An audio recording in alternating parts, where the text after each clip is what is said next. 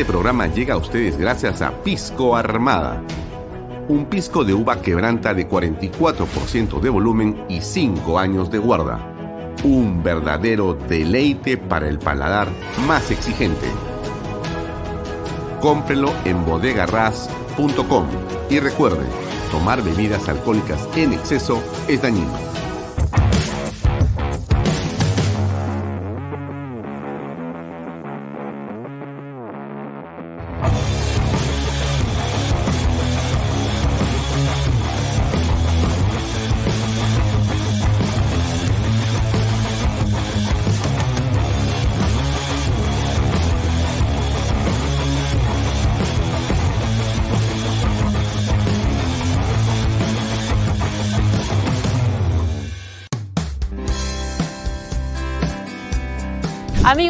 Una gran noticia y es que ahora GPR Inmobiliaria es un centro autorizado para la inscripción de techo propio.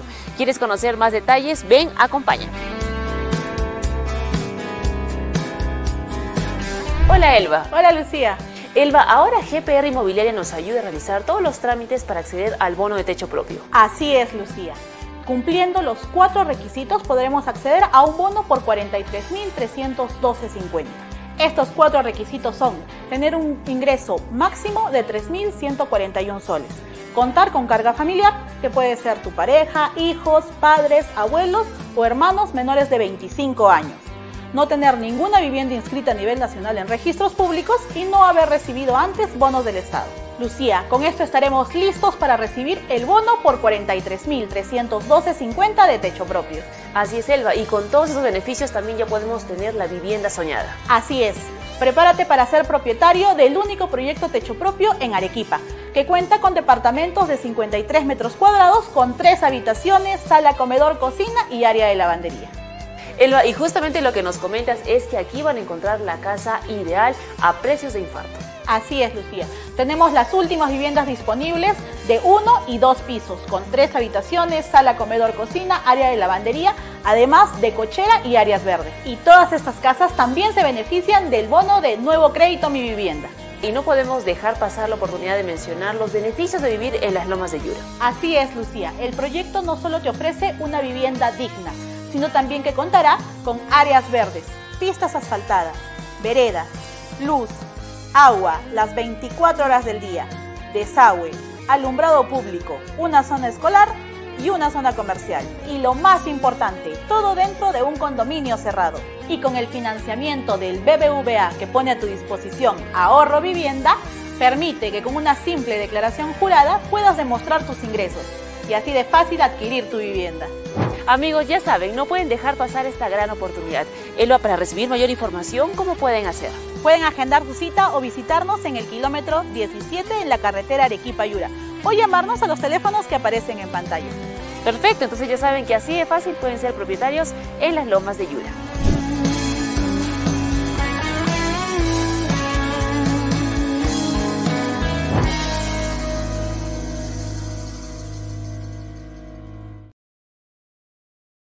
Hola amigos, ¿cómo están? Muy buenas noches, gracias por acompañarnos. Bienvenidos a una nueva edición de Vaya Talks por Canal B, el canal del Bicentenario. Buenas noches a quienes están conectando la señal de Canal B de este programa. Buenas noches a Rosario Cazorla Quiñones, a Ricardo González, a Juan Carlos Sutor, a Pedro Manay, a Delia Esther Velasco, Martí Corena y a los demás amigos que se unen a esta transmisión. Eh, como usted sabe, Canal B llega a través de diferentes plataformas a eh, todo el país. Tenemos no solamente las redes sociales de Alfonso Valle Herrera, las redes sociales de Canal B, nos conectamos a las redes sociales del diario Expreso, expreso.com.p. También estamos eh, saliendo por la página web de Canal B, por la aplicación de Canal B, tanto en iStore como en Google Play, y estamos también conectados a nuestro ecosistema de canales de cable que llegan a todo el territorio nacional y a toda la ciudad de Lima, a través de Yotalán, a través de Econocable, Cable Más, Bantel, a través de WinTV, a través de Incavisión y a través de Amazónica Televisión desde Loreto. Estamos en todo el territorio Costa, Sierra y Selva para ustedes. Un saludo para Mario Antonio Luna Ramírez, para Jorge Heredia y también a Carlos Galvez Pinillos que dice presente como todas las noches. Antes de hablar del programa de hoy, queremos hablar del programa que viene a continuación, que es de las 8 de la noche. Y es importante porque hoy día eh, es la segunda edición de Millennials con Arturo Torres Calderón, que está ahí arribita a la izquierda. Y él tiene hoy día a Boris Gamarra y va a tocar el tema de la economía circular. Eh, como usted conoce, Arturo Torres Calderón es un eh, joven empresario peruano, muy trabajador, lleno de ideas y con una voluntad muy grande para poder compartir conocimiento y ayudar a otros peruanos a que puedan encontrar el camino del desarrollo y de la mejora de sus propias empresas y emprendimientos. Eh, la pregunta que le vamos a hacer a Arturo, que está con nosotros conectado un ratito, es de qué se trata la economía circular, de qué se trata el programa que tiene hoy a las 8 de la noche. Él está aquí con nosotros, vamos a darle la bienvenida unos minutos. ¿Qué tal Arturo? ¿Cómo estás? Buenas noches, gracias por acompañarnos. Buenas noches, buenas noches a todos en Bahía Talks. Gracias. Eh, un gusto estar con ustedes nuevamente el día de hoy. Arturo, eh, bueno, algunas personas podrían no comprender qué es la economía circular. Yo te robaría si nos puedes dar unos avances, por favor, del programa de esta noche. Claro que sí, mira, eh, es importante, antes de explicarles qué es economía circular, de compartir mi preocupación, ¿no? Mira, estoy en polo de manga corta. Estamos con un clima completamente raro, diferente de lo que ha venido siendo y cada vez más caliente. Sabemos que en Europa, en Norteamérica, estamos peor todavía. Entonces, eh, yo lo que estoy acá es preocupado. ¿Por qué? Porque tengo una hija de seis años, ¿no? Y así como yo le, acabo, le he dado hace seis años un nieto a mis padres, eh, una nieta, eh, ella también me va a dar una, ¿no? Entonces, eh, ¿qué es lo que estamos dejándole? ¿Cómo estamos haciendo negocios nosotros el día de hoy y cómo y a qué tenemos que apuntar? Entonces, con este preámbulo de preocupación, aterrizamos en lo que es la economía circular, ¿no? ¿Y qué es la economía circular? Es un concepto que al que debemos de apuntar. Nos hemos eh, enfocado en industrializar, en producir, en generar nuevos productos, en innovar. ¿Y dónde termina todo lo que estamos haciendo? ¿Dónde termina toda esa esos productos usados, las televisiones obsoletas? ¿Dónde están los carros que ya no funcionan? ¿Dónde están tu lavadora que usabas hace 10 años? Desperdicios, ¿no? Entonces, la economía circular es un concepto muy importante en el mercado y la visión que tenemos en esta generación es de cómo da vuelta todo, cómo hago que las cosas no se pierdan en el tiempo y cómo trato de eh, mitigar el impacto de la huella que yo dejo para las próximas generaciones, ¿no? Entonces, si ahorita estamos de calor así, ¿cómo vamos a estar en el verano? ¿Cómo vamos a estar de aquí a 10 años, ¿no? Entonces, el programa de, hoy que vamos a ver es eh, con un invitado muy importante para mí, que es Boris Gamarra, es un emprendedor que viene desde muy abajo eh, con una idea, con un propósito y es el de darle un segundo uso a las cosas, darle una nueva vida y no solo para que eh, estos productos encuentren un segundo hogar o sea, hacer un tipo de negocio, sino es aliviar la economía y aliviar la vida de las personas que se encuentran en la pobreza urbana. Y cuando hablamos en este programa vamos a hablar de lo que es pobreza urbana. 11 millones de peruanos viven en lo que es la pobreza urbana, o sea, están en las calles, están en las ciudades y tienen ingresos promedio de 400 soles mensuales, donde cada sol del día a día es importante porque es la comida del día siguiente. Entonces, la forma de hacer economía circular muy simple, lo muestra en, su, en, el, en el programa que vamos a ver. Yo dándole una lavadora a una persona que puede utilizarla, puede salvar su domingo en el que se dedica a lavar ropa para poder compartir tiempo con su familia y para poder dedicarse a otras actividades que más importan, ya que toda la semana se quema trabajando esta persona. Entonces, eh, Boris viene con un negocio muy importante que, es, que se llama Residar, en el que le da una segunda vida a las cosas, desde, tanto con el tema mm, familiar o doméstico, ¿no? Y también trabaja con las empresas, ¿no? Entonces, él genera unos markets o unas este, tiendas donde les da a la gente eh, que necesita acceder a esos productos una experiencia de compra digna, ¿no? Entonces ellos pueden hacer valer su dinero y encontrar algo que realmente les sirva para aliviar su día a día y justamente como lo hizo su madre en, en, su momento, poder tener tiempo y darles el ejemplo para que ellos salgan adelante, ¿no? Entonces creo que es un concepto muy importante que,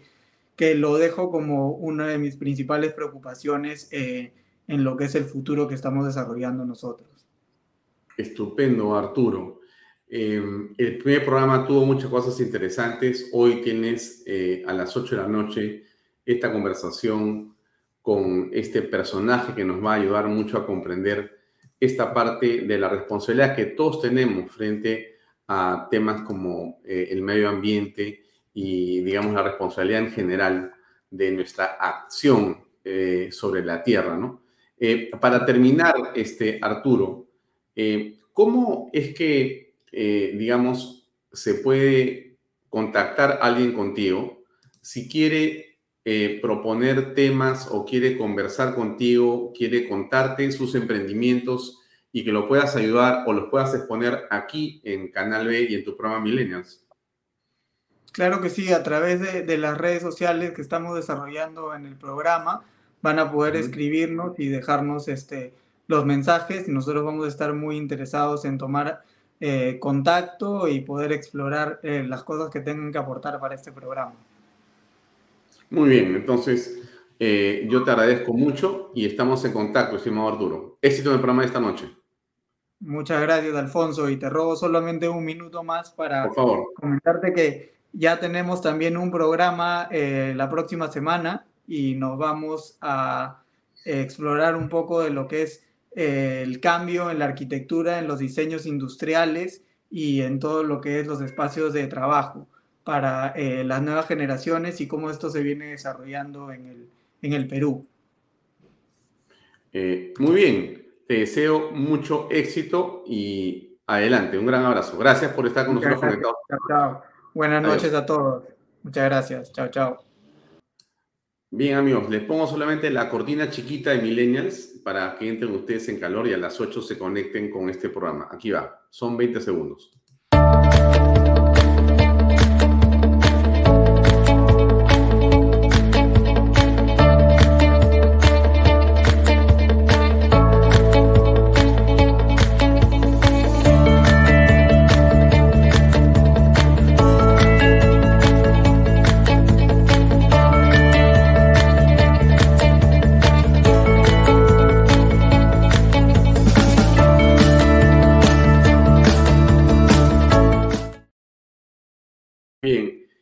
Hoy día, solamente como información, antes de hablar con, eh, digamos, la coyuntura política, de, tocar la coyuntura política, hoy estuvo eh, el programa Sin Límites con Luis Hernández. Ustedes saben que él es un eh, hombre que es ciego y podríamos llamarlo un discapacitado, pero en realidad es un hombre con una enorme capacidad, yo diría que sin límites, como se llama su programa y él, ha hecho el día de hoy un programa que está ya colgado en nuestra página web, donde hace una introducción a la problemática de la discapacidad. Yo conversaba con Luis Hernández al final de su programa el día de hoy y le decía, me ha parecido muy interesante su intervención, sobre todo porque eh, vivimos, amigos, un mundo en el que la discapacidad no es solamente eh, porque algún sentido eh, no lo tenemos. O sea, no es porque o soy ciego,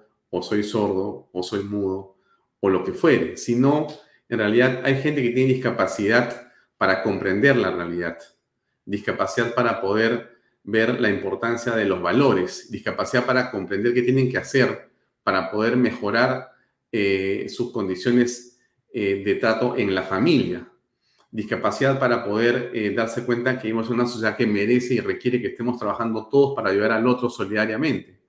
Eh, en realidad hay otras discapacidades que son a veces mucho mayores que las que aparecen en eh, los estudios clínicos. Y un hombre ciego, pero con una enorme capacidad para ver más allá de lo evidente, es Luis Hernández, que nos ha acompañado este programa hoy día estupendo y que nos va a acompañar todos los martes a las 5 de la tarde. Yo, por cierto, como usted se imaginará, más que feliz por este programa, ¿no? Me lleno de, de satisfacción. Usted no se imagina lo satisfecho que me puedo sentir de estar ayudando a través de Luis Hernández a muchas personas que estoy seguro que escuchan este programa y van a sentir lo que yo he sentido. Se te pone un poco la piel de gallina, pero tiene un impacto en las personas, que es lo que queremos hacer. Así que me siento, por lo menos yo, satisfecho. Le invito a usted a que lo vea y le invito a usted a que lo comparta con otras personas también. Por si acaso, para que no se olvide, la introducción del programa es esta.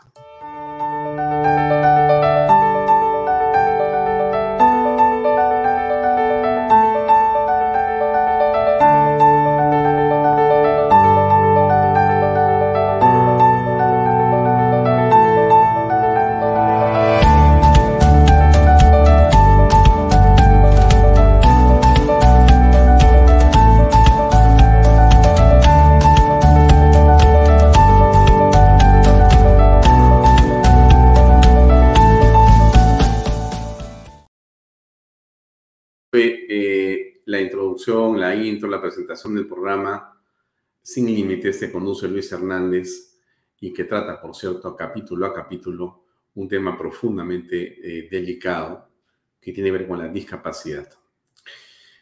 Bien, eh, a ver, estoy haciendo salto publicidad sobre Canal B, pero bueno, pues eh, tengo que hacer también un poquito de eso porque hay que impulsar estos programas que son para nosotros un esfuerzo muy, muy significativo de todo el equipo de Canal B y que yo estoy seguro que usted se dará cuenta que lo hacemos para ustedes.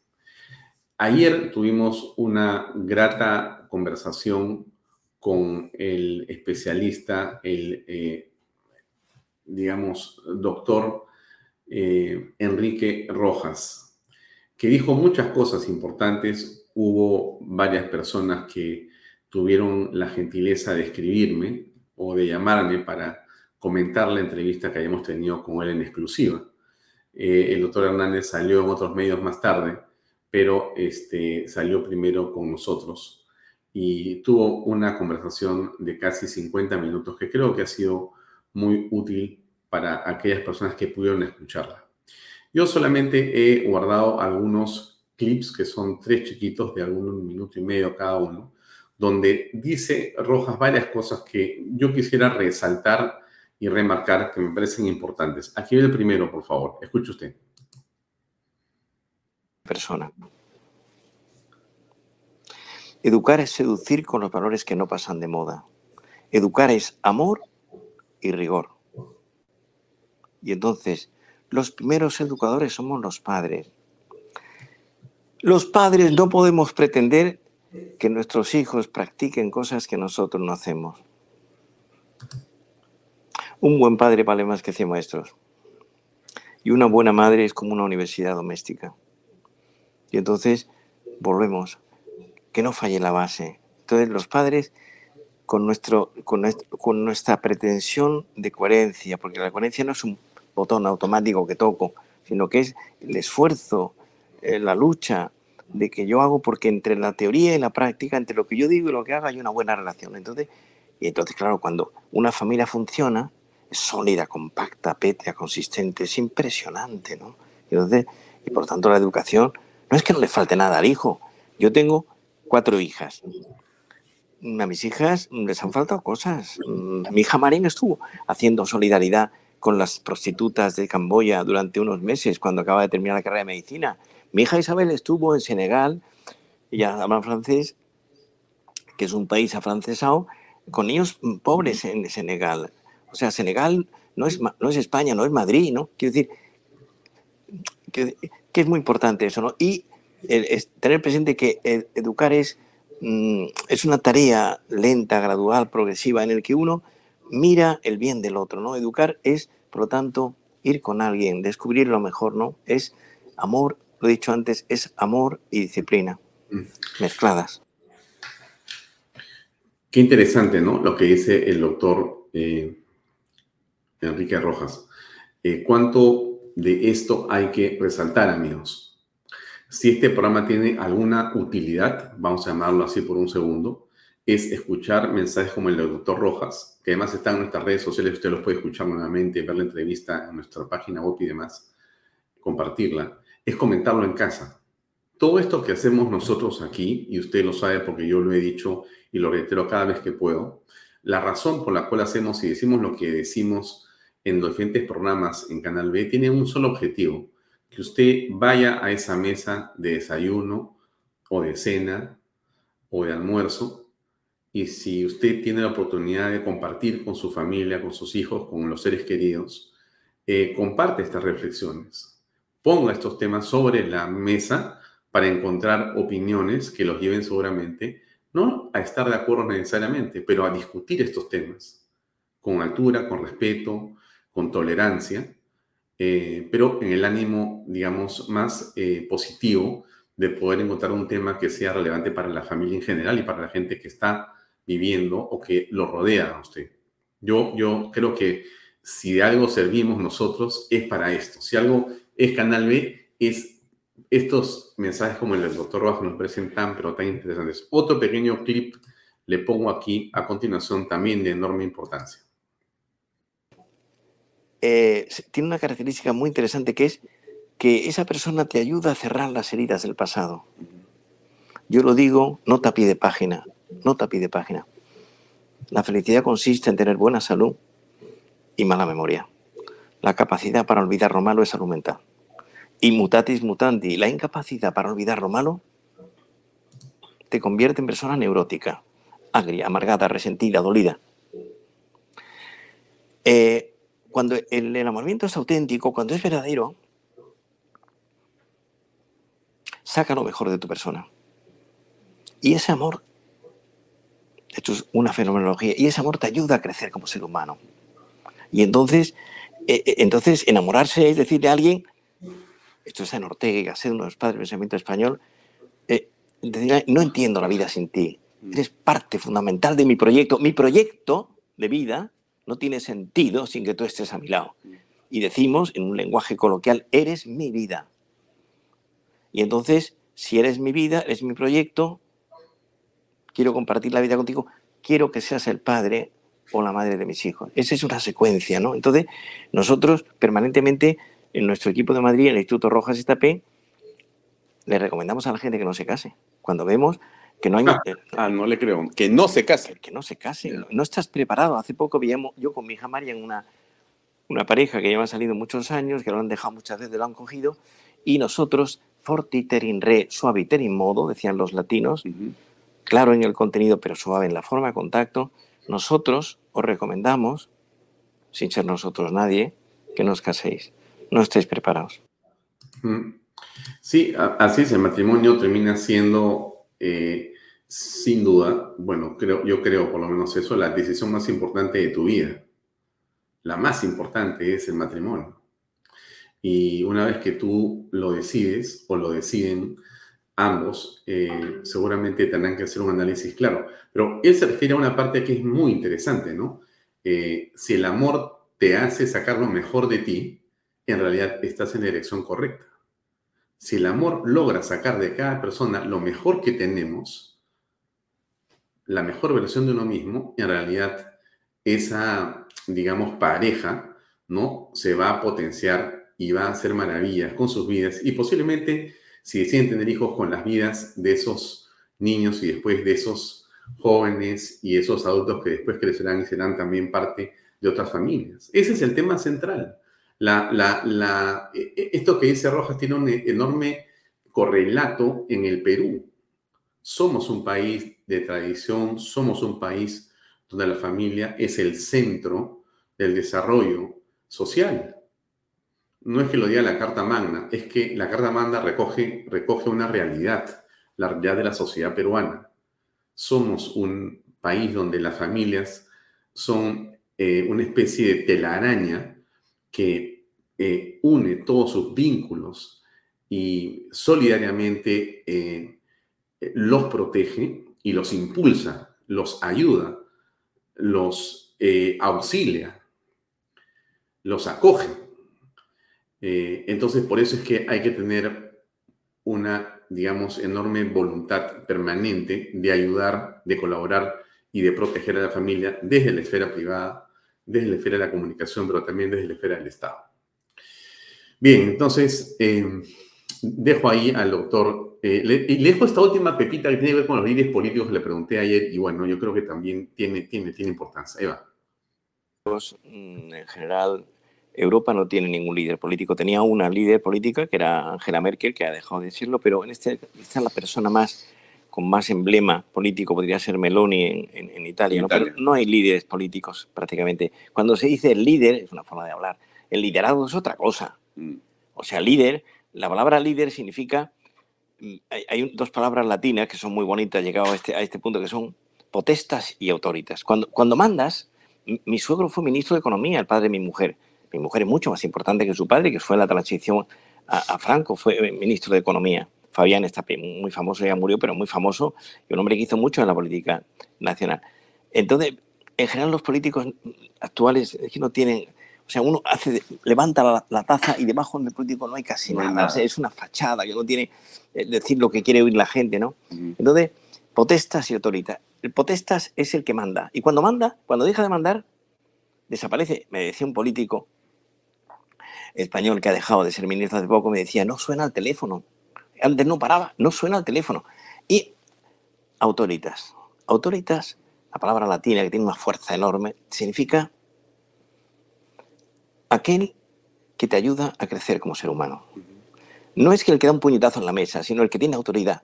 Es decir, el que saca lo mejor de tu persona y saca lo mejor de un país y tiene aunar voluntades. Y esto se llama el principio de autoridad, que lo hemos tenido Winston Churchill. Winston Churchill eh, fue un personaje importantísimo. No olvidemos, la gente no lo sabe, fue mm, premio Nobel de Literatura, Nobel de la Paz, en el año 53, Winston Churchill. En, en, las memorias suyas, no sé por qué arte de magia me viene ahora esta idea a la cabeza, en las memorias suyas, en el frontispicio de ellas hay una frase que dice, en la guerra determinación, en la derrota resistencia y en la victoria magnanimidad. cuánto que aprender, ¿no, míos? Hay que apuntar eso, hay que apuntar eso. Em, sí, yo me quedo por lo menos con la reflexión eh, relacionada a la autoritas y la potestas, que eh, yo entendería que no es otra cosa que, digamos, el líder y el jefe, ¿no?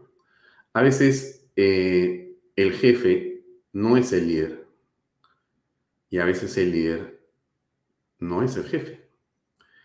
Y es malo cuando un jefe no tiene liderazgo, no es un líder auténtico, eh, no tiene eh, reconocimiento de la gente que está de alguna forma subordinada. Eh, se rompe un esquema fundamental. por eso es tan importante ejercer el liderazgo quienes tienen jefaturas, quienes tienen poder. El poder es básicamente conducir, el poder es eh, tomar decisiones y el, y el poder es eh, tener ascendencia sobre, eh, sobre quien se gobierna, sea en la esfera pública o sea en la esfera privada, sea en la esfera doméstica, sea en la familia. ¿no? Yo recuerdo las conversaciones con el doctor Bedoya Reyes, me acuerdo que le hizo una vez una entrevista en Chucuito sobre una pequeña chalana que estaba al costado de unas piedras. Y me acuerdo que nos sentamos con una cámara de Canal 4. Yo estaba haciendo un pequeño reportaje para un programa de mi padre que se llamaba Caminos del Poder. Y me tocaba a mí hacer el reportaje, a él preguntarle sobre, digamos, su niñez en esa zona, porque él había nacido en Chucuito, en el Callao, digamos en la punta, ¿no? Eh, donde está el cantolao, donde está, por donde está eh, ahí, ahí en esas piedritas tan agradables y tan bonitas. Ahí es donde me senté, me acuerdo, a conversar con él y le hice una pregunta muy, mm, que no sé por qué se la hice, pero bueno, a veces uno está inspirado por alguna razón. Yo tenía creo que 18 años o 19 y me acuerdo que le digo, este, doctor Bedoya, eh, ¿qué significa la soledad del poder? Y se quedó medio sorprendido, ¿no? Y me dijo, claro, pues Alfonso, es que el poder en realidad eh, es solitario. El hombre de poder es un hombre que toma decisiones eh, en una introspección, en una, en una reflexión permanente, de alguna forma eh, privada. Posiblemente comparta eso con otros en, una responsabilidad que podría ser compartida en cierta forma, pero inicialmente el padre, por ejemplo, tiene que tomar decisiones todo el tiempo, duras, durísimas, porque solamente como padre, eh, me refiero a padre o madre, ¿no? Eh, a veces los dineros, o casi siempre, los dineros no alcanzan. Y uno tiene que enfrentarse a la toma de decisiones, a sincerar de repente situaciones que no quiere, que, le duelen porque están de por medio de los hijos, y uno, pues sin duda, quiere dar lo mejor que uno puede y tiene, pero a veces esa condición no se da, ¿no? Y entonces tú como tienes el poder, pero tienes que enfrentarte a la soledad del poder Tienes que tomar una decisión y caballero nomás. Bueno, ocurre en las empresas, ¿no? Quienes somos emprendedores o tratamos de ser empresarios y empujar las cosas que manejamos o hacemos, tomamos decisiones muy duras todo el tiempo. Eh, ¿Por qué? Porque las empresas, como usted sabe, necesitan tener planillas, necesitan tener personas que reciben sus ingresos por su trabajo, eh, y a veces esos dineros son complicados de conseguirlos porque la situación en general en los países no es como uno podría imaginar cuando hace la empresa inicialmente en un papel. Y eso es tener poder. Poder para tomar esa decisión de ver cómo vas a optar. Y quedo acá en el caso de alguien que trabaja para el Estado, en la cosa pública, el político. Qué responsabilidad sobre sus hombros, ¿no? Cuando tiene que tomar decisiones y nuevamente tiene que optar por una cosa u otra tienes el poder, pero ahí se produce pues esto, pues la potestas y la autoritas, es el que tiene el cargo y el que tiene el liderazgo o la autoridad en verdad para poder eh, desarrollar esa toma de decisiones y que sea legítimamente reconocido por todos como una decisión que hay que respaldar en función de ese liderazgo. Entonces es difícil, ¿no? Es bien complicado. Pero bueno, de eso hablaba el doctor Rojas en su explicación eh, sinceramente fantástica, por lo menos a mí me, dejó lleno de entusiasmo lo que nos dijo ese día. Ahora bien, em, se han producido algunas cosas bastante complicadas en las últimas horas, para variar. La señora Boluarte está en Brasil con bastante éxito por lo que vemos. Más allá de, en el caso nuestro, nuestra opinión sobre su viaje, un viaje que políticamente nos parece inconveniente e inapropiado, eh, un viaje que eh, puede ser que haya sido autorizado por el Congreso, pero que creemos que eh, fuerza una situación constitucional al hacer esta ley de interpretación de la Constitución, pero que podría perfectamente terminar siendo inconstitucional si presentada al TC regresa con esa, digamos, sentencia. Claro, alguien dirá, es la virtualidad, la virtualidad, sí, sí, sí, pero yo, yo sigo pensando que eh, es desde mi punto de vista, por supuesto, inapropiado ese viaje. Pero, en fin, la, la señora Alberta está eh, bastante eh, contenta en el viaje. A la canciller de la República. muy, muy satisfecha. La hemos visto en diversos momentos de eh, su viaje llena de, eh, digamos, una eh, importante y singular muestra de que está trabajando virtualmente. Yo nunca le he visto a Dina Boluarte ni con un celular en la mano, pero en estas 24 horas últimas la veo con laptops, con Zoom, ya no sabe qué cosa, dónde conectarse más a Internet. No sé, en fin, seguramente eso es parte de lo que ella quiere transmitir como el manejo virtual del poder de la administración, ¿no? Del despacho presidencial. Ella, como no lo ha dejado encargado, como dice la Constitución, eh, bueno, ella lo lleva virtualmente ahí, ¿no? Eh, le han dicho cómo es posible que ella, mm, el avión presidencial no tiene este, internet, cosa absolutamente falsa y, por cierto, eh, bastante ridícula a estas alturas. Yo no discuto si está ella conectada o no está conectada, porque ese no es el punto. No, seamos, pues, este, no, o sea, no tomemos la discusión por el lado equivocado. El asunto para mí no es de tecnología, el asunto para mí es político.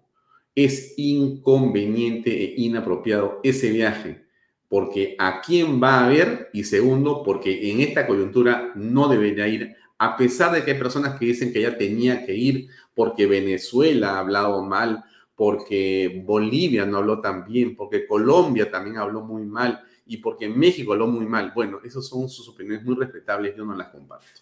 Entonces, la señora Boluarte ha estado muy contenta, como usted ve, de la mano con el presidente Lula da Silva, lo ha invitado a que venga al Perú seguramente. Son este, eh, estas personas, como usted sabe perfectamente, señora, señor, que ve este programa, ellos comparten un pensamiento político. Por supuesto que también es legítimo, porque ¿por qué uno tiene que jurar a las personas por su forma de pensar? ¿no? Uno puede estar en desacuerdo, perfecto, pero ellos tienen su pensamiento político y los une ese pensamiento político.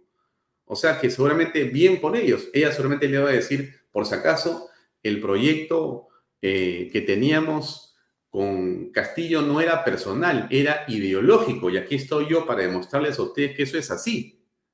¿no? El poder continúa en manos del pueblo y la Asamblea Constituyente tarde o temprano será una realidad. Y yo me estoy inventando esas palabras, por si acaso, no las ha hecho la señora Boluarte. Es, parte de mi, digamos, imaginación perturbada, ¿no? Imaginación perturbada. Entonces, como dice muy bien Fernando Braschi, gracias por apuntar la idea, Fernando, Boluarte es de izquierda yo diría que de izquierda es bien conservadora la posición de Fernando Braschi. Es, yo creo que es de izquierda, de la izquierda, ¿no es cierto? O sea, más allá todavía, ¿no? Eh, pero bueno, ok, lo que decía es, es libre de hacer y de juntarse ya con quien quiera. ¿Por qué no? No porque no va a poder juntarse con los izquierdistas del continente. Pero, en fin, lo que le quiero decir es, eh, eh, eso es en lo que está la señora Boluarte.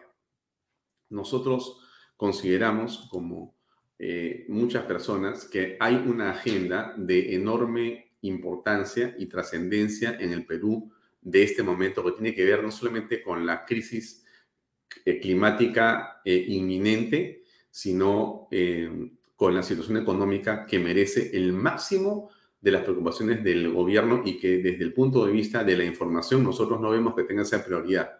O sea, claramente, pero claramente, Aquí el gobierno no está detrás de Contreras, o sea, no está impulsando lo que Alex Contreras, el ministro de Economía, el hombre del MEF, está haciendo y diciendo, que es lo que deberíamos estar haciendo los peruanos. O sea, yo insisto, si algo habría que hacer ahora, y lo digo con toda claridad, es convocar a los medios de comunicación, todos, eh, señal abierta, eh, digitales, este, todos, y decirles, señores, miren, necesitamos su ayuda.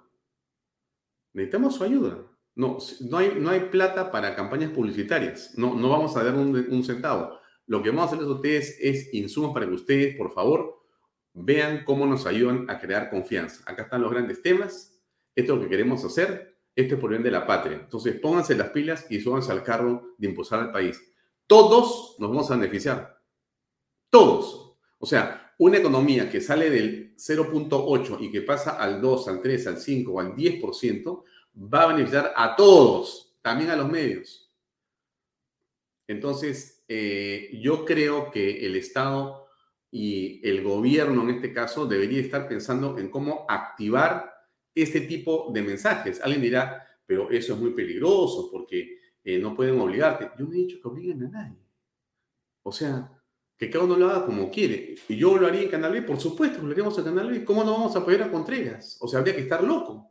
O sea, habría que apoyar lo que está haciendo Contreras en el campo de la, de la, de la minería, como lo hemos explicado acá, de la petroquímica, del turismo, de las acciones público-privadas, de las inversiones que faltan, de la agricultura, y de tanto que está haciendo bien el MEF. Hay que ver la manera de subirnos a ese coche para empujar, amigos.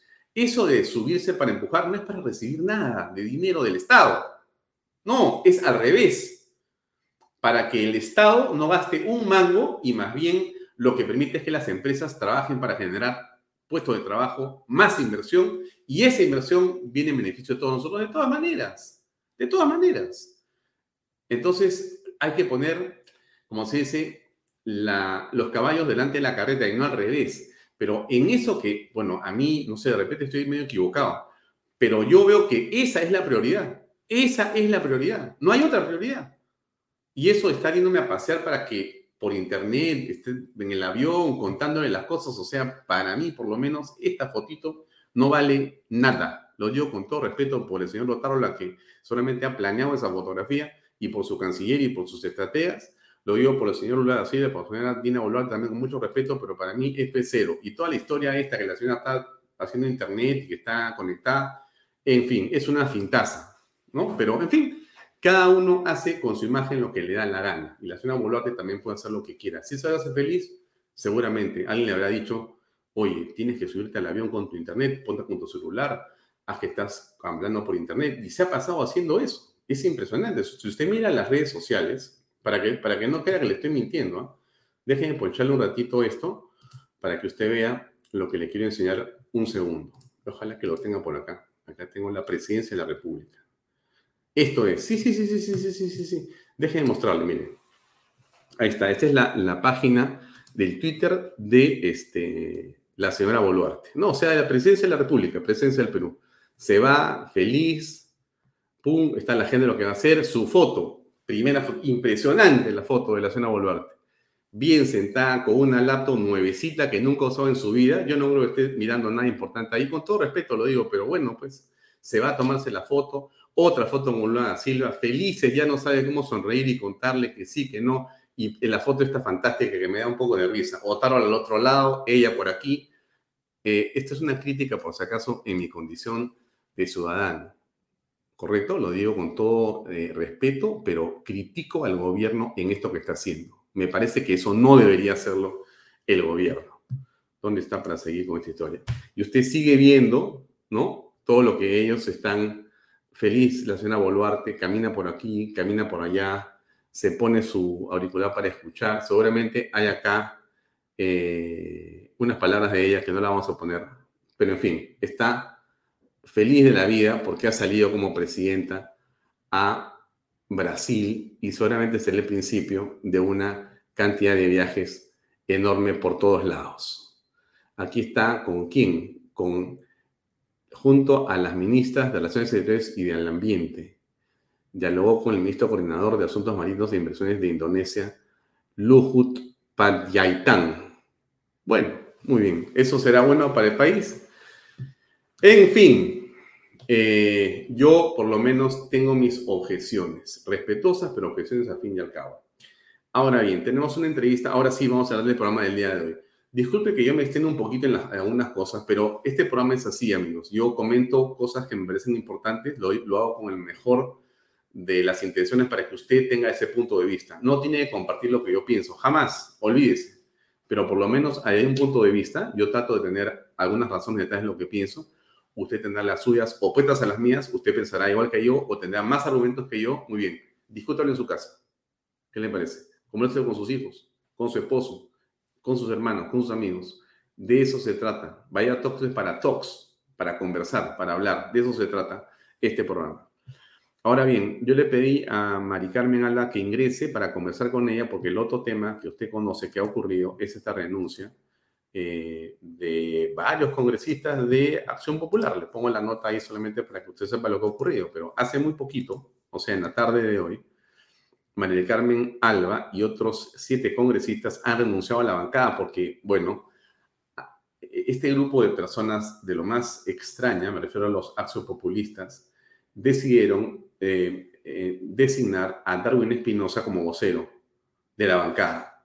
Y Darwin es eh, digamos, de los niños, el más malcriado, para continuar con la metáfora, ¿correcto? O sea, sinceramente, pues, este, es impresionante, ¿no? Que, que nombres a una persona que está tan sindicada desde todos los testimonios de los colaboradores eficaces como uno de los hombres de Pedro Castillo en estas acciones que tenían que ver con la compra de votos, con eh, el trasiego de influencias en CEDAPAL o en otros ministerios para beneficio eh, de no sabemos bien quién.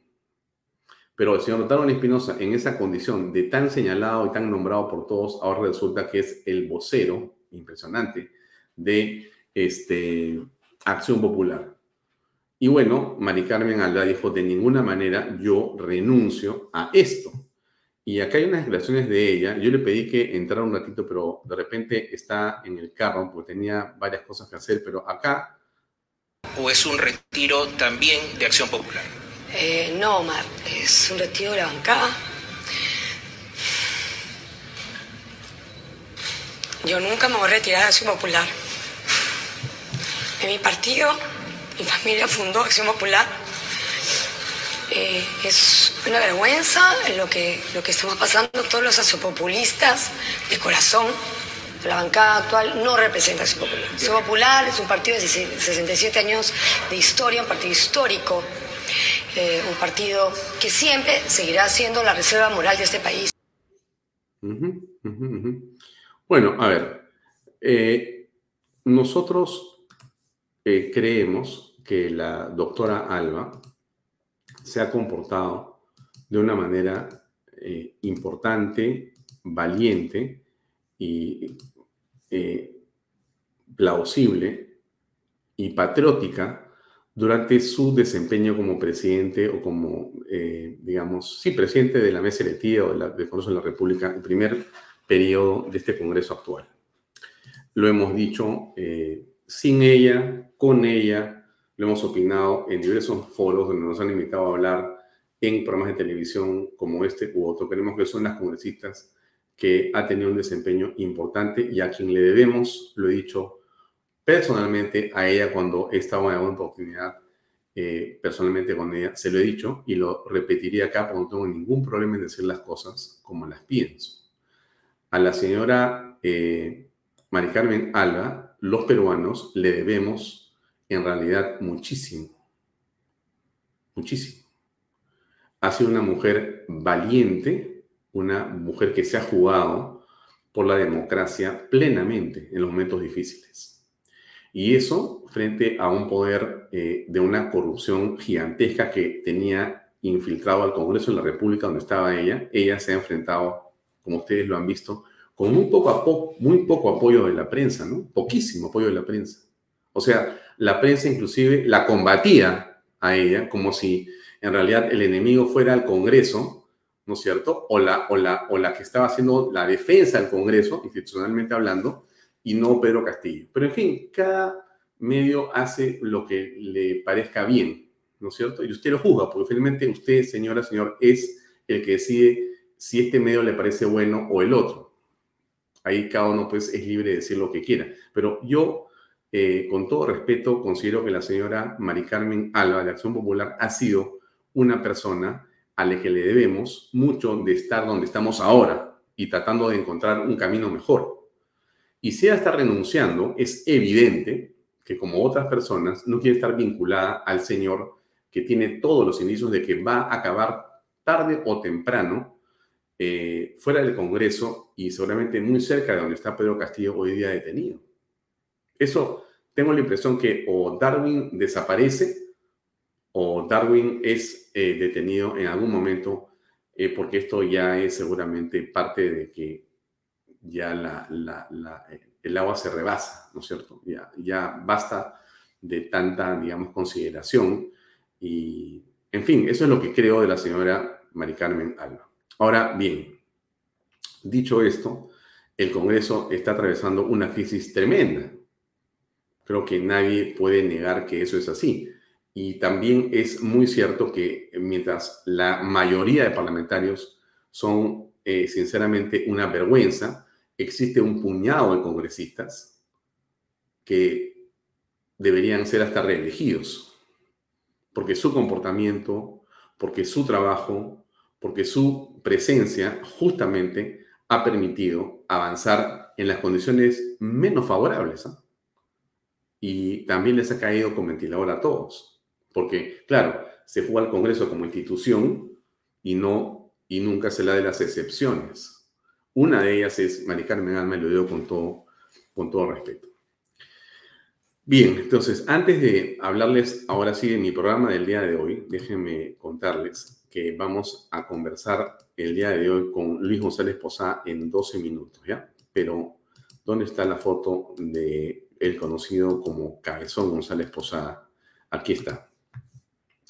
Vamos a conversar con eh, Lucho González Posada a las 7 y media, o sea, en 12 minutos. Pero antes quiero comentarles otro tema que es súper importante.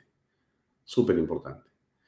Eh, Bien, saco esto y les comparto una noticia que yo tengo aquí también y que por supuesto a todos nos preocupa. ¿Por qué nos preocupa? Eh, tiene que ver con el lanzamiento de un libro. ¿ya? No es que yo esté lleno de libros en estos días, pero sí es que quiero comentarle cosas que son, creo que, muy sensibles. Em, usted conoce a un periodista que durante mucho tiempo trabajó intensamente en medios de comunicación. Este periodista, cuya foto le voy a poner aquí, es muy conocido. Usted sabe quién es, me imagino. Es muy fácil. Ajá, José Mariño. Y ha escrito un libro que se llama La cronología sangrienta y oculta, tomo 1, Año Nuevo del Terror. Muy bien. José Mariño ha hecho un compendio muy interesante de todos los atentados terroristas ocurridos y le ha asignado un mes a cada uno en esta lucha eh, tan eh, sanguinaria contra los delincuentes terroristas Sendero Luminoso. Él eh, es un periodista, no solamente a carta cabal, un hombre de familia, un eh, digamos, peruano que se ha preocupado por estos temas desde hace mucho tiempo. Usted tiene la cuenta Pepe Mariño y encontrar ahí cómo Pepe durante muchísimo tiempo ha venido publicando casi día por día la historia del terrorismo, cómo ocurría el terrorismo. Él me contaba que han habido días en los que existieron uno, dos, tres, 4, 5, 6, 10, 11, 12, 15, 18, 20 atentados diarios terroristas de estos miserables senderistas. Y él ha hecho un recuento, un recuento en este libro que se llama Cronología Sangrienta y Oculta, tomo 1, Año Nuevo del Terror, que escribe él y Giuseppe Olivari.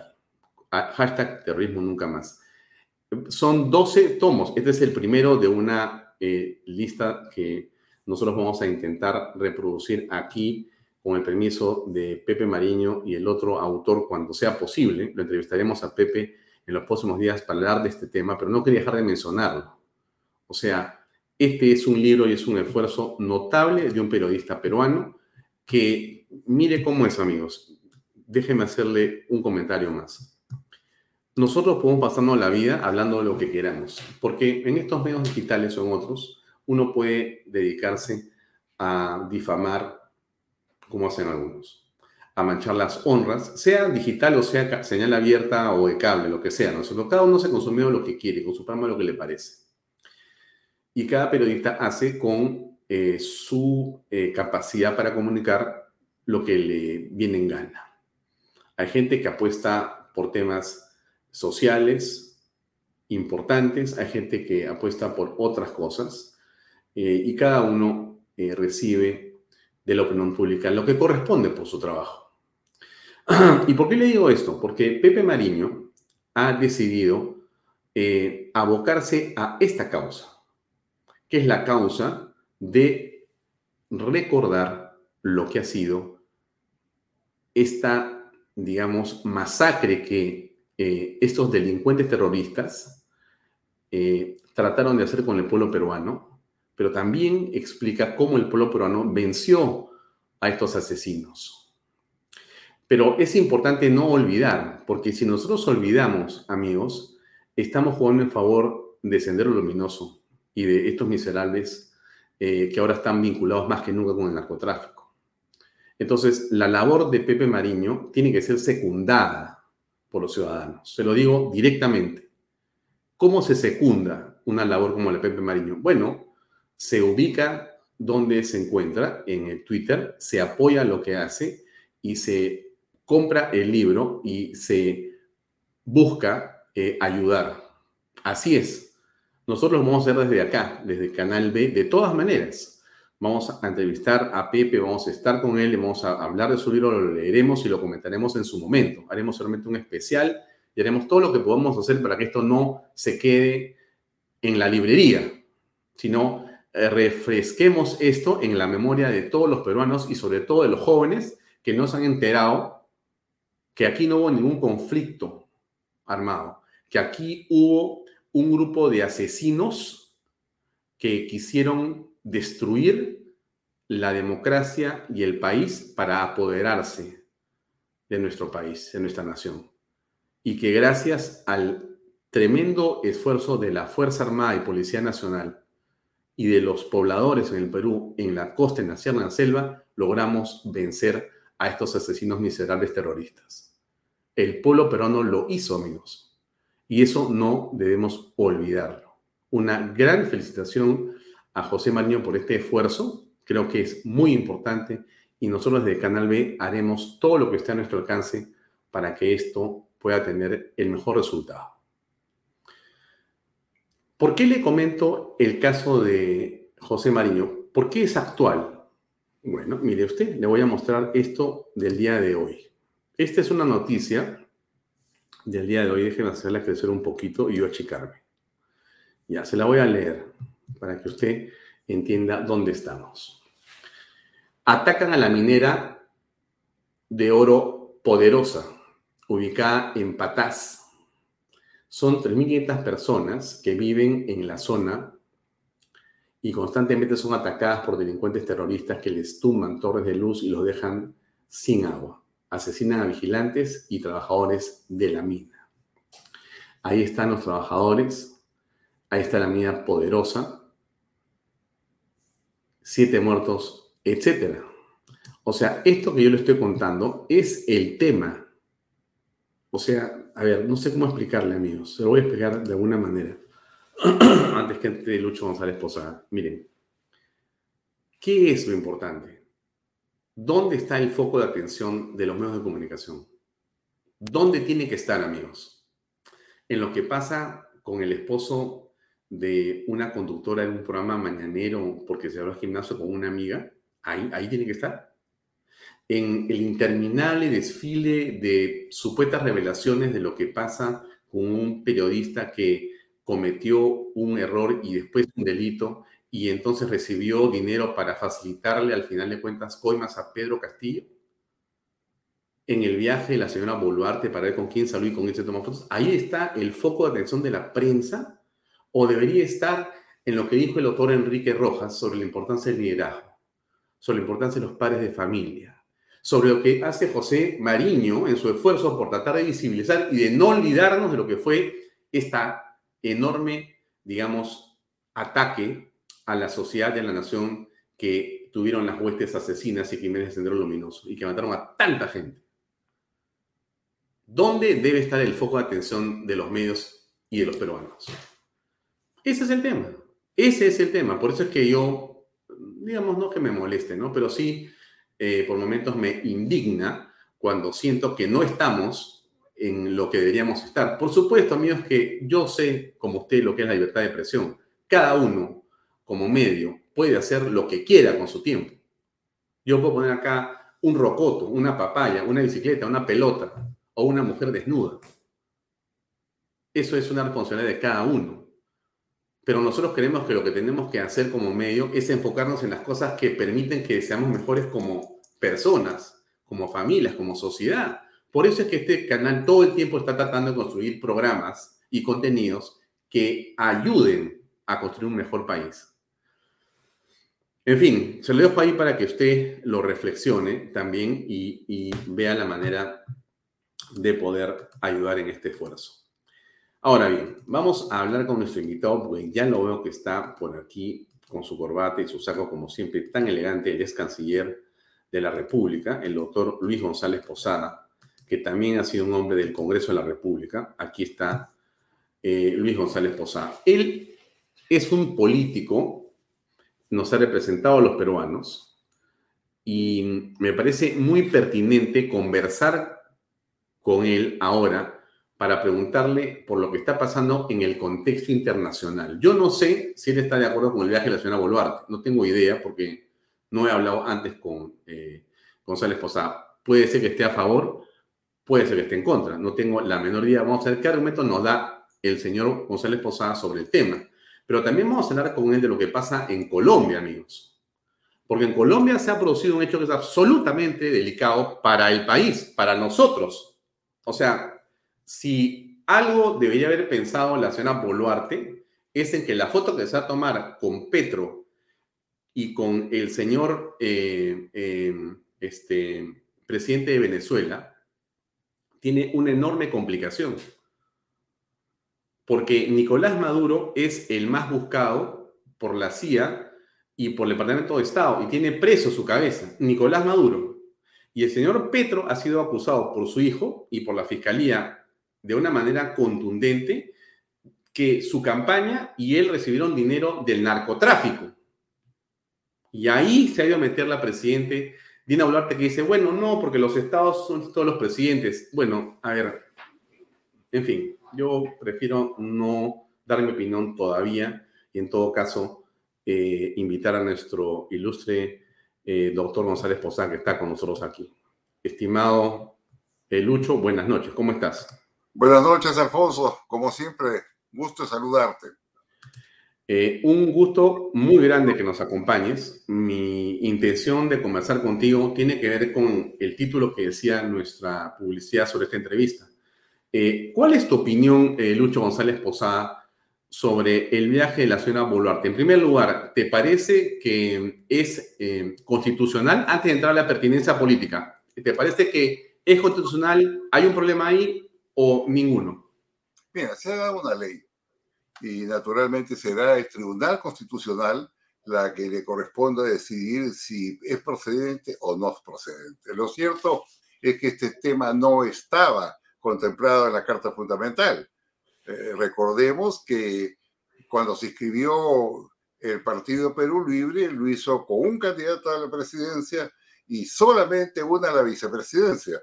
Eh, eh, plancha que no debió ser aceptada por el Jurado Nacional de Elecciones, por el señor Salas Arenas, porque el artículo 111 de la Constitución es muy claro en establecer que la fórmula es un presidente y dos vicepresidentes, pero lo dejó pasar.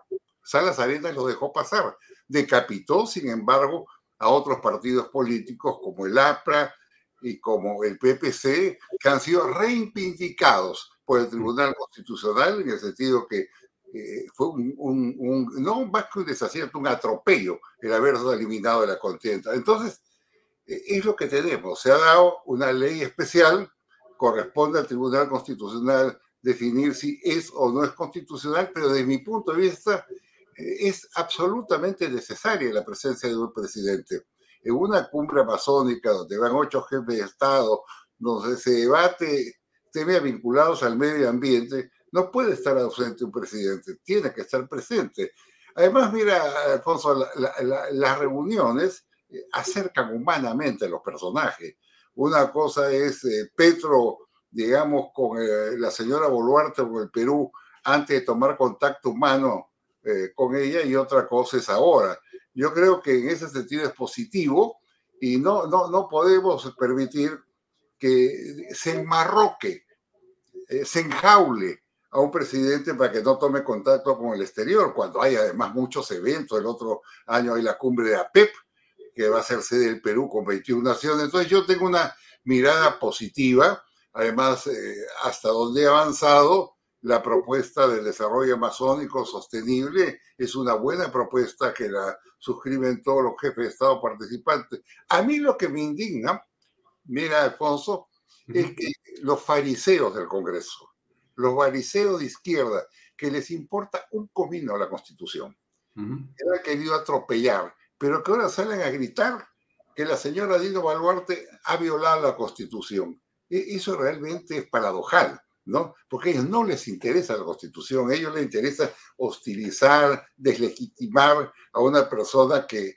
hoy día confronta con Castillo. después de haber sido su socio. Entonces, esos fariseos, ¿sabes de qué se alimentan? De la publicidad.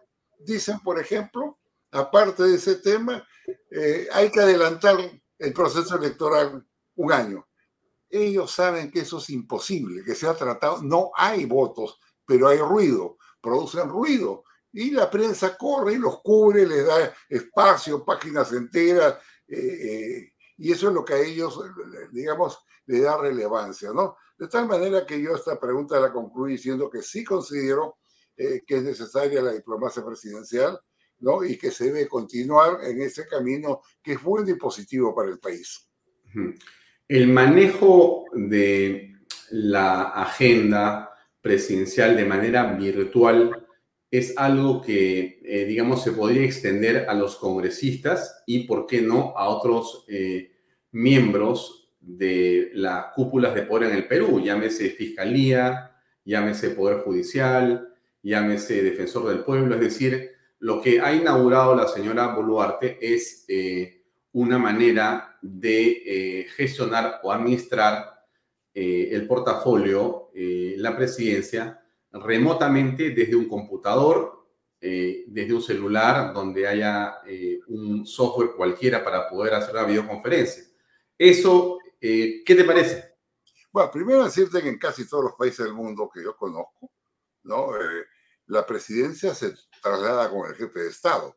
O sea, si tú sales a un país, tú llevas consigo la presidencia de la República. Ese es un, hecho concreto. Segundo, las famosas, eh, eh, digamos, eh, conferencias virtuales ya existían. Mira, los parlamentarios debaten y, y, votan hasta en la playa. Echados en la playa, hablan, hablan por, por, por video, dan su opinión y votan. ¿no? Es, eh, los jueces, toda la mayoría de los procesos son virtuales.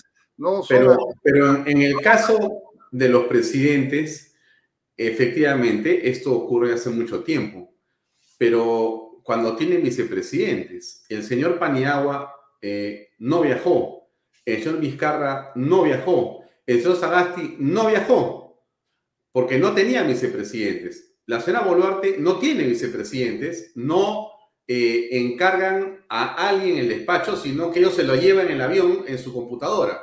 Es algo distinto, no es igual, ¿o sí? Mira, primero Vizcarra sí viajó. Fue una cumbre en Brasil, recuerda usted. Donde ah, y regresó, y regresó, tienes razón. Ah, donde le interrumpió violentamente. Por el tema de Chávarri. A ir al Congreso y exigir la destitución de un fiscal de la nación honorable Así es, como el otro Chávez. Tienes razón, me rectifico. No nos olvidemos de eso. Eso fue, digamos, una intervención desembosada en asunto de competencia jurisdiccional del Ministerio Público, pero la gente aplaudió, le pareció muy bien, los medios de comunicación y los parlamentarios allá ayer les pareció bien. El, caso de Padiagua fue un tiempo muy corto, realmente, no, no podemos dar esos ejemplos. Estamos ante un año, un año, un año. Sí, pero estamos en una situación excepcional, ¿no? Una situación. Él también. Bueno, yo creo, yo sí pienso que, que es correcto que la presidenta viaje. Eh, y la parte constitucional no me corresponde a mí decirla, sino al tribunal, que es el organismo jurisdiccional competente. Ya, muy bien. Pasemos al otro tema, que es el tema de Colombia. ¿Cómo aprecias lo que está ocurriendo eh, con el presidente Petro y esta acusación tan llena de precisiones que hace su hijo y que la fiscalía ha tomado y ya en un proceso donde se estaría pidiendo la renuncia del presidente, la destitución del presidente, la vacancia eh, del señor Petro. ¿Qué piensas al respecto? Decirle que es una situación muy grave, pero no es el final de Petro. ¿eh? Petro no va a ser vacado por ese tema. Recordemos que no el caso del expresidente Samper. Samper fue acusado con pruebas sólidas, concretas, de haber recibido 5 millones de dólares del cartel de Cali, de los hermanos eh, Rodríguez Orejuela, que también declararon el tema que le habían dado plata. Todo se comprobó. El jefe de campaña dijo que sí le habían dado plata a, a Samper, lo mismo dijo eh, eh, el, tesorero, pero al final la llamada comisión acusadora de la Cámara de Representantes y el Senado no dieron luz verde. Eso demoró tres años y, Pet y, y Samper salió exonerado, sí fueron censurados su jefe de campaña y su tesorero que fueron a la cárcel. Eh, Botero, me acuerdo que era el ministro de Defensa y además jefe de la campaña, hijo del gran pintor, escultor eh, Fernando Botero. Entonces, al final ellos cargaron con el muerto, pero exoneraron a Samper y algo peor. Una vez que esto ocurrió, Estados Unidos tomó dos decisiones. Primero, desertificar a Colombia en el tema de las drogas y segundo, retirarle la visa a Samper e impedirle el ingreso, por lo tanto, a los Estados Unidos por su vinculación con el narcotráfico. Pero hubo otro contrapeso. Los países del bloque del siglo XXI inmediatamente lo recogieron e hicieron que lo nombren, saliendo de la presidencia, secretario general del UNASUR. Así funciona el bloque, ¿no? Entonces lo captaron. Ahora San Pedro es un miembro ilustre del bloque del Foro de Sao Paulo y del Grupo de Puebla y así funcionan los pesos y contrapesos. Yo pienso que más allá del escándalo, naturalmente Petro va a ser debilitado, Petro tiene muchos problemas, Alfonso, ¿no? Petro ha roto el pacto que le dio sostenibilidad parlamentaria con los liberales y los conservadores. Eso ya no va, ya no funciona, se, se rompió el pacto, se rompió esa sólida mayoría que, que, él tenía. Petro ha confrontado violentamente con el Poder Judicial y el Ministerio Público eh, que por interferir en asuntos de competencia interna de esos fueros. Eh, Petro ha tenido eh, fuertes enfrentamientos con, con, grupos empresariales. O sea, él está en su estilo de confrontar y enfrentar, y naturalmente en el plano internacional está de más decir que mientras se abrazaba con, con Maduro, le abría las puertas, lo visitaba, con el Perú eh, se portó infamemente eh, porque prácticamente él suspende las relaciones y nos obliga a retirar nuestro embajador en Bogotá y exigir que se retire el embajador de Colombia en Lima, porque reconoce a Castillo. Dice que Castillo es el presidente legítimo, que es un hombre pobre, humilde de la sierra, que ha sido vacado por razones raciales, lo cual todo el mundo sabe, que es falso. Entonces, el concepto que tenemos de, Pedro es ese, es un mitómano, es un agitador, tiene alma de guerrillero y por lo tanto también en este tema de la vacancia se va a defender eh, con uñas y dientes, no lo dudes, va a movilizar gente porque tiene gente y sabe que el sistema está entrampado, que no va a ser vacado, que todo proceso de esta naturaleza en Colombia demora aproximadamente tres años, es decir, ya él estaría culminando su mandato cuando se llegue a algún tipo de decisión que no se va a llegar porque no hay los votos suficientes para vacarlo. Mm. Ahora, el otro tema que está abierto es eh, la interrupción de las relaciones con México. Este asunto en realidad eh, pasó de eh, unos dimes y diretes a una permanente relación de hostigamiento del presidente mexicano con respecto del Perú, eh, improperios permanentes y finalmente no querer entregar la presidencia pro tempore del Alianza del Pacífico un acto que es sin duda insólito. ¿Cómo ves tú ese mundo de relaciones con México de aquí al futuro? ¿Qué va a pasar?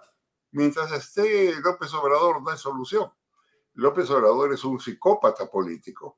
No solamente ha intervenido en asuntos internos de nuestro país, violando el derecho internacional y el artículo 96 de la Carta de la OEA que lo prohíbe expresamente, lo ha hecho 96 veces, le digo, sino que nos ha agraviado groseramente, ha mentido, ha dicho que Castillo está preso sin resolución judicial cuando él sabe perfectamente que eh, fue por un golpe fallido que la fiscal hizo la denuncia y que un vocal supremo ordenó su internamiento de un penal, pero él miente, él, configura narrativas y las repite incesantemente. Ahí sí ha habido una grave falla de la Cancillería por no salir desde un principio a esclarecer ese tema, no demandar una reunión del Consejo Permanente de la OEA, donde entre otros están ahí sentados los embajadores de México y Colombia y decir cuál era la verdad. Dejaron avanzar la narrativa y evidentemente eso, nos ha hecho mucho daño y ha victimizado a Castillo que usa el tema para decir que lo quieren envenenar, que no lo dejan salir, que no entra comida, que no tiene abogado, que no le permiten hablar con su esposa, con sus hijos. Entonces, yo con López Obrador, personalmente, y me da mucha pena decirle, porque México es un país hermano, eh, yo no lo veo, no veo solución. Eh, con, Colombia, aunque parezca una contradicción, es más fácil, es más sencillo. Con Colombia tenemos una frontera común, Alfonso, de 1.600 kilómetros. Frontera caliente, ¿eh? porque ahí hay tráfico de drogas, de armas, negociados de, oro, tal y legal de, de, madera, y zonas liberadas donde descansan las guerrillas o los remanentes de las guerrillas colombianas. Pero son 1.626 kilómetros de frontera que tenemos. Además, formamos parte de la Alianza del Pacífico, formamos, formamos parte de la Comunidad de Naciones, tenemos pactos de libre comercio, eh, reuniones de gabinete binacionales. O sea, hay mucha estructura y una historia hermosa entre Perú y Colombia, porque fueron colombianos sus lanceros, sus llaneros, los que vinieron a pelear en el Perú y, a triunfar en la batalla de Junín y Ayacucho. Entonces, es una pena lo que pasa con Colombia. Yo creo que el gran esfuerzo de la Cancillería es reconstruir esa relación para además estabilizar mejor nuestra posición internacional. Con México, imposible, desde mi punto de vista. Eh, has tocado eh, una, eh, digamos, característica de la frontera con Colombia que lamentablemente se repite quizá con mayor peligrosidad en la parte que corresponde al Perú con Bolivia. El sur está en una situación convulsa, el sur del Perú, pero también esa frontera que ya tenía problemas desde siempre, pero ahora claramente es un espacio de eh, traslado de oro ilegal, de trata de blancas, de contrabando, de narcotráfico de la cocaína, de narcotráfico de la amapola, entre otras cosas más. Entonces, eh, ¿qué pasa con Bolivia?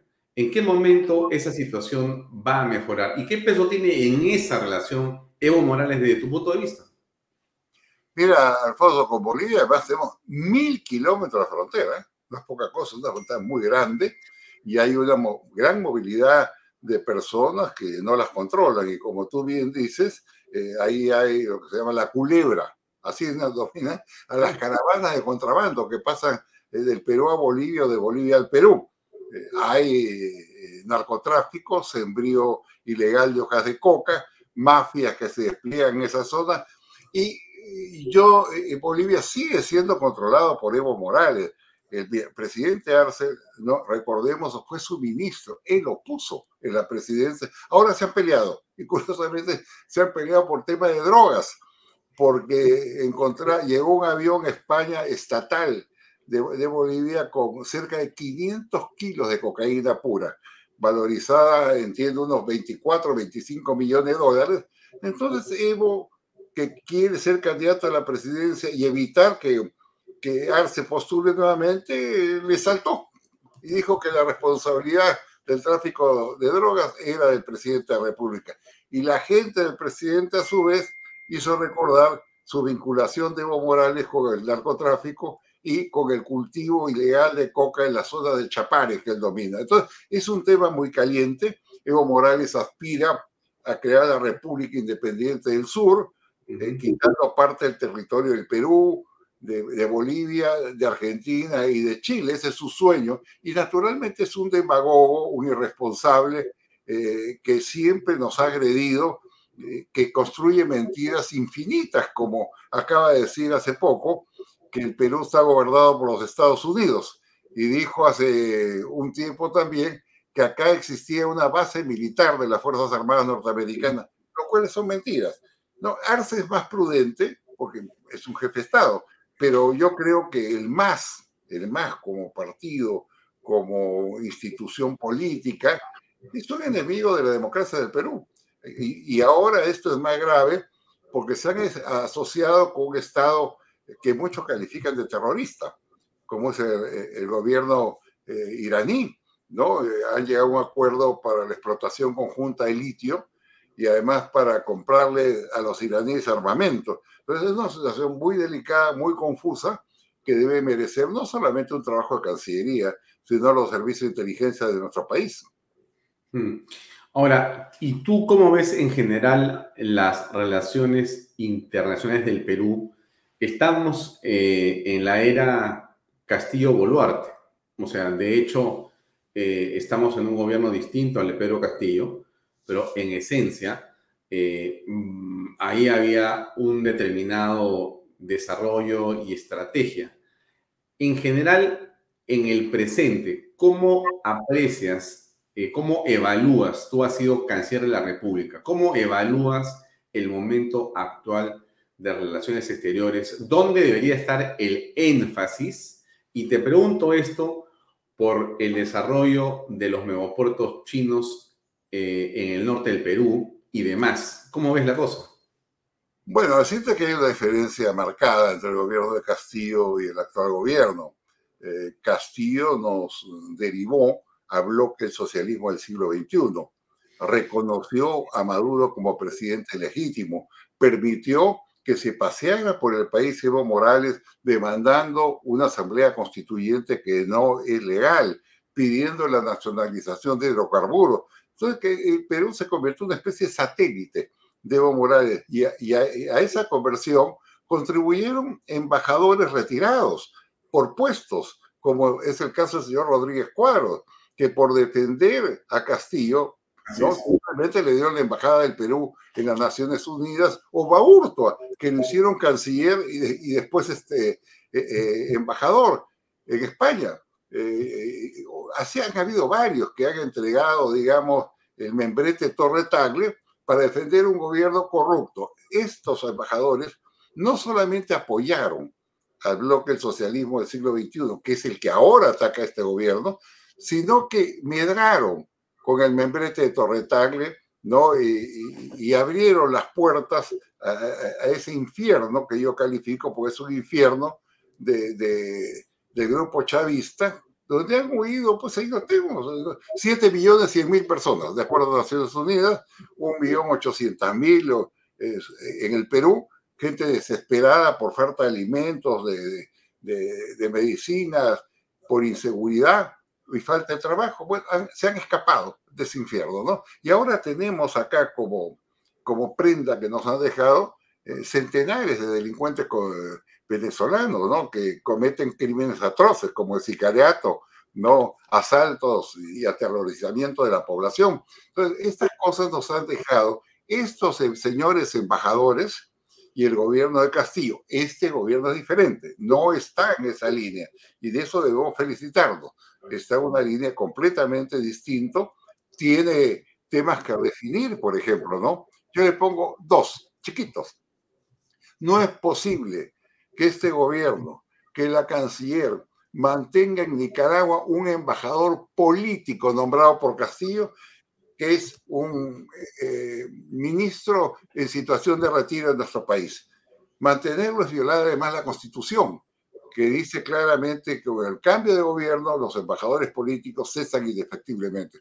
Pero ese embajador está ahí, en Nicaragua, despachando, mientras Nicaragua ha retirado su embajador del Perú en diciembre del año pasado. Eso es un hecho insólito. Ese es un hecho que, que yo no lo entiendo y que nadie en la Cancillería, yo he hablado con todos, puede entender por qué la retiene al embajador de Nicaragua, que es además un gobierno tiránico, eh, una satrapía que asalta templos, encarcela a sacerdotes, les confisca sus bienes, ¿por qué lo mantiene ahí? Y lo segundo que podría decir, dentro de otras observaciones, es que no han salido en defensa de un capitán de navío peruano venezolano, Humberto de la Sota, que está cinco años preso, torturado, que reclama que el Perú lo proteja. Simplemente pide su familia ¿no? en cartas desgarradoras públicas, que por favor alguien del consulado gestione su traslado a un hospital porque ese hombre se va a morir. Yo estos temas los he conversado con la canciller, digo, no entiendo por qué ese temor a Maduro, porque los venezolanos no quieren dar pase. Bueno, entonces ahí hay problemas que naturalmente tienen que dilucidarse y nos falta, por supuesto, eh, una, una mejor representación diplomática eh, especialmente cubrir unas siete u ocho plazas de embajadores políticos que deben estar a cargo de personalidades, de gente con experiencia y prestigio internacional. Hmm. ¿No me has hablado de China por alguna razón o no ah, quieres hablar? Es que se me escapó, se me escapó. Yo no tengo problema hablar. Eh, China evidentemente ha reemplazado a Estados Unidos del aspecto comercial, económico, financiero, empresarial. Si tú revisas, por ejemplo, las exportaciones eh, peruanas a China versus Estados Unidos, es 3 a 1. Mm, ¿no?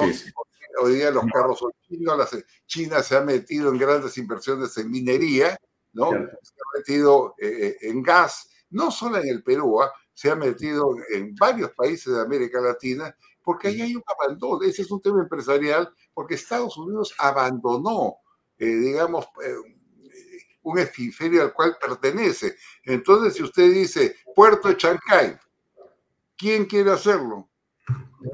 ¿Una empresa americana? No hay. Entonces los chinos dicen, lo hacemos, y es un proyecto beneficioso al Perú. Entonces yo ahí un distingo que es necesario tener. El puerto de Chancay es un puerto de, extraordinario valor estratégico, económico y comercial, que no, un hub que nos colocaría a la cabeza del continente en el tema del transporte marítimo. Yo, yo veo por ahí la relación con China. Con China tenemos esa relación. Con Rusia, mire, con Rusia no hay ninguna otra relación. Y el Perú, eh, lo único que tiene contacto con Rusia es comprarle armamento. El Perú no puede seguir comprando armamentos y repuestos a, Rusia, no solamente porque hay una sanción internacional si lo hace, sino porque estaría facilitando dinero a un gobierno genocida que ha atropellado a Ucrania, que ha invadido un país, que mata centenares de personas, que contrata mercenarios para que asesinen a civiles, bombardea sus ciudades, eh, eh, corte el provisionamiento de, granos, suspende el gas a Europa para que la gente sufra la, inclemencia de un frío varios grados bajo cero y amenaza con lanzar bombas atómicas. Yo le digo, yo, no entiendo cómo ese país, Rusia, que viola todos los códigos de las Naciones Unidas, sigue formando parte del Consejo de la Seguridad, ¿no? De un organismo que ellos mismos oradan todos los días. Entonces, con Rusia yo creo que debemos tomar todas las distancias necesarias y como el tema está referido a armamento, no comprar más tres armas de Colombia, negociar con los países de Occidente para tener una matriz de, o una plataforma de compras militares transparentes además, porque recuerda que, que, las compras rusas eh, estuvieron cubiertas o encubiertas de gigantescas coimas, como pasó con los aviones eh, eh, eh, M19, creo que sea, y, los helicópteros de combate. Entonces, yo creo que, cada cual en su lugar, ¿no? Mm. Bueno, entonces, ¿tú crees que habría que cambiar el armamento ruso por armamento chino o no tanto? No, no, no, armamento chino no. Oiga, el país está Occidente, nosotros somos... Ya, pero, pero, pero, me, hablas de, me hablas de Rusia como contraposición a China, diciendo que Rusia viola, viola los derechos humanos y China no los viola? No, yo, yo diferencio los temas. Yo digo, con China lo que hay es una relación comercial, inevitable una relación comercial. ¿Y con Rusia una relación con la venta de armamentos y la, entrega de repuestos permanentemente o no? ¿Perdón? No con Rusia no existe una relación comercial en el campo militar importante? Solamente eso. Con, Rusia solamente tenemos eh, esa relación, ¿no? En circunstancias de que vemos el drama que pasa en Ucrania. Yo eh, hace unos momentos nomás estaba viendo cómo han vuelto a lanzar cohetes, ¿no? drones, eh, con edificios matando a mucha gente. Es un gobierno genocida. Una pregunta, este, me dice Carlos Galvez que recordemos que Rusia y China son aliados. ¿Es verdad eso? Sí, seguramente son aliados. En el mundo, como decía Kissinger hoy día, hay un absoluto desorden internacional, eh, un país juega con otro, eh, China y, por ejemplo, y Rusia están infiltrados en Venezuela. Ahí tienen inversiones en petróleo, en yacimientos gasíferos, eh, los proveen de armas y de capitales el uno y el otro. Entonces, ellos han entrado en América Latina y eso es muy grave. Son potencias extracontinentales que juntamente con Irán, ¿no? Han penetrado el continente latinoamericano ante la vista y paciencia de todos. La OEA nunca se ha ocupado siquiera de debatir este tema. Es un organismo, pues, este, ectoplasmático, como le digo, ¿no? Es un organismo decorativo que no soluciona absolutamente nada. Y el hecho más importante que ocurrió en la OEA es la investigación eh, por adulterio de su secretario general Luis Almagro. No había otra cosa más importante, dar vueltas en círculos. Entonces, acá hay problemas muy graves en América Latina, porque mira, eh, Alfonso, debes comprender que estamos haciendo frente a la más poderosa multinacional política, que es el Foro de Sao Paulo, que mueve ingentes capitales y se desplaza políticamente por toda la región. Pero nada de esto se trata. No se trata temas del medio ambiente, del armamentismo, eh, eh, temas que, del narcotráfico, hacer alianzas para defendernos, ¿no? La OEA está ahí, punto, pero no pasa absolutamente nada más. Mm, y Dina Boluarte en Brasil, Dina Boluarte de Sao Paulo. Entonces, no, con el foro de Sao Paulo. Bueno, pero son citas que sean en Brasil o donde sea, un jefe de Estado tiene que ir. Yo sí soy partidario, siempre lo he dicho, eh, de la, digamos, del impulso presidencial a las relaciones internacionales. Y quien te habla está muy distante de la señora Boluarte, no la conozco, si quiero, nunca he hablado con ella, pero yo creo que hay cosas positivas que se tienen que reconocer ¿no? Y una de estas es que tiene que eh, romper el cerco que se le había tendido, porque en la medida que tú estés cercado, envuelto en una muralla que no puedes salir, en esa medida eh, se cumple eh, el famoso dicho, ¿no? al enemigo lo prefiero dentro de mi carpa, porque lo veo, ¿no? Y no fuera de mi carpa, porque no sé qué me puede hacer. Así que en ese sentido pragmático, yo sí estoy de acuerdo no, no he observado ninguna declaración de ella altisonante o que vaya contra la democracia, los derechos humanos, las libertades, que son valores fundamentales que debemos defender. Muy bien. Luis González Posada, muchas gracias y un gran abrazo. Gracias por esta compañía de este tiempo para comentar. Buenas noches. Bien, amigos, era el doctor Luis González Posada, una extensa conversación, muy interesante su punto de vista. No se olvide que tenemos ahora, a continuación, 8 en punto Millennials, Economía Circular con Arturo Torres Calderón. Yo me despido de ustedes hasta mañana. Gracias por seguirnos. Hasta mañana. Buenas noches. Se vaya a todos. Permiso. Este programa llega a ustedes gracias a Pisco Armada. Un pisco de uva quebranta de 44% de volumen y 5 años de guarda. Un verdadero deleite para el paladar más exigente cómprelo en bodegarras.com. Y recuerde, tomar bebidas alcohólicas en exceso es dañino.